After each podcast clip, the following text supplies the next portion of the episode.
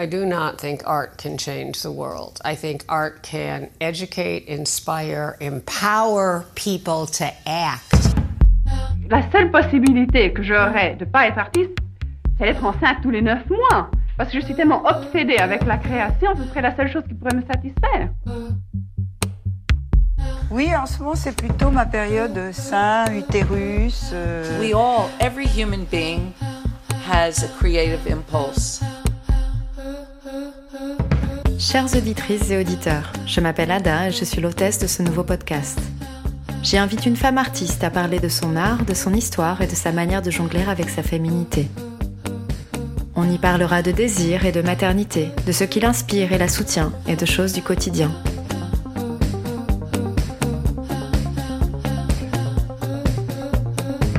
Peintres, plasticiennes, artistes textiles, photographes, des artistes femmes d'aujourd'hui viendront raconter leur créativité au prisme de leur féminité.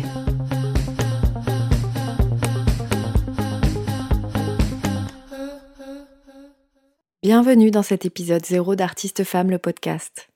Il inaugure une série d'entretiens qui exploreront la dynamique créative et la singularité de chacune. C'est d'abord ma propre expérience de femme et d'artiste qui a réveillé chez moi le désir de créer ce podcast. Mais ce sont aussi, et surtout, mes rencontres d'artistes aussi géniales les unes que les autres que j'ai eu la chance de croiser, aussi bien dans le monde réel que muséal ou littéraire. Je pense à Cécile Rénal, une sculptrice d'aujourd'hui à l'énergie détonnante dont la rencontre m'a marquée. Je pense à Niki de Saint-Phal qui me donne envie de continuer à chaque fois que je l'écoute parler. Mais aussi à l'autrice Anaïs Nin, dont les lectures m'ont guidée vers l'appropriation de ma féminité. Et j'en passe. Et aujourd'hui, c'est de Judy Chicago dont j'ai voulu parler pour amorcer cette série d'entretiens. Judy Chicago est une artiste américaine des années 60 qui s'est donnée de toutes ses forces pour se trouver une place dans le monde de l'art très largement dominé par les hommes. In the late 60s, early 70s, mid 70s, for a woman to openly express her own content was extremely dangerous. De 0 à 30 ans, elle a essayé de plaire et de répondre aux attendus, de son entourage puis de ses professeurs d'art. Et à 30 ans, elle a eu un déclic. Je suis une femme et j'assume, même si on reproche à mes œuvres de suinter la féminité. When I was in graduate school, my painting instructors hated my sense of color. They also hated my imagery, which was very naturally biomorphic and kind of female centered. Dans son bouquin intitulé Mon combat d'artiste femme, que je conseille à toutes, elle raconte tout ça. Ce parcours, ses professeurs, sa trahison vis-à-vis de sa féminité, ses relations intimes compliquées avec les hommes, et puis surtout ce cours, ou plutôt cet atelier qu'elle a développé pour des femmes dans une école d'art nord-américaine. What I wanted to do was I wanted to encourage my students to do what I was then going to try and do in my own work, which was peel away the um, formal prohibitions to my own content. C'était hyper audacieux pour l'époque de rassembler des femmes et de les encourager à développer leur propre écriture artistique. Faut dire qu'il n'y avait pas trop le choix à l'époque que de se retrouver entre femmes pour se soutenir et se donner le droit de faire, et surtout d'assumer une autre voie que celle unique de muse, d'égérie ou encore d'artiste de second choix. Je vous laisse écouter sa manière de parler et le sens qu'elle donne à sa recherche artistique.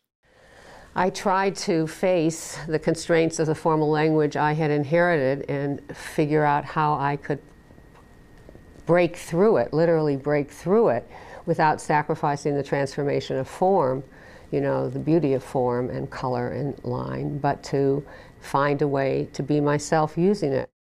Aujourd'hui, même si les femmes sont majoritaires dans les écoles d'art, le marché de l'art est encore loin de la parité, ce qui laisse penser que l'activité artistique des femmes est restée en arrière-plan, même si heureusement quelques personnalités se démarquent. Les femmes créent, oui, elles s'expriment et elles se montrent même sur Instagram notamment. Mais elles se débattent extérieurement et intimement, avec violence pour certaines ou avec retenue pour d'autres. Il arrive même que cette tension soit justement un moteur pour leur créativité. Alors j'avais très envie, dans le cadre de cette révolution qui ne fait que commencer, d'explorer les différentes manières de construire sa pratique artistique en tant que femme aujourd'hui. C'est pourquoi je vous propose de nous retrouver ici pour parler d'art différemment, de manière disons plus ancrée dans nos réalités, plus proche de nous et de nos tripes. C'est une artiste peintre, Charlotte Barrault, qui va inaugurer le premier épisode de ce podcast sur les artistes femmes.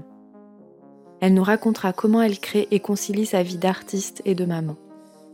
On y parlera d'art, de processus créatif, de désir, de couple, et aussi de la manière dont la maternité a influencé sa créativité. Cet épisode 0 se termine et vous pouvez d'ores et déjà vous abonner si vous souhaitez suivre les prochains épisodes et me laisser des petites étoiles si vous avez aimé. Chacun de vos retours et commentaires positifs contribuera à m'encourager et à diffuser ce podcast. Alors je vous remercie à toutes et à tous et je vous dis à très vite ici ou sur Instagram, artistefemme le podcast tout attaché. À bientôt!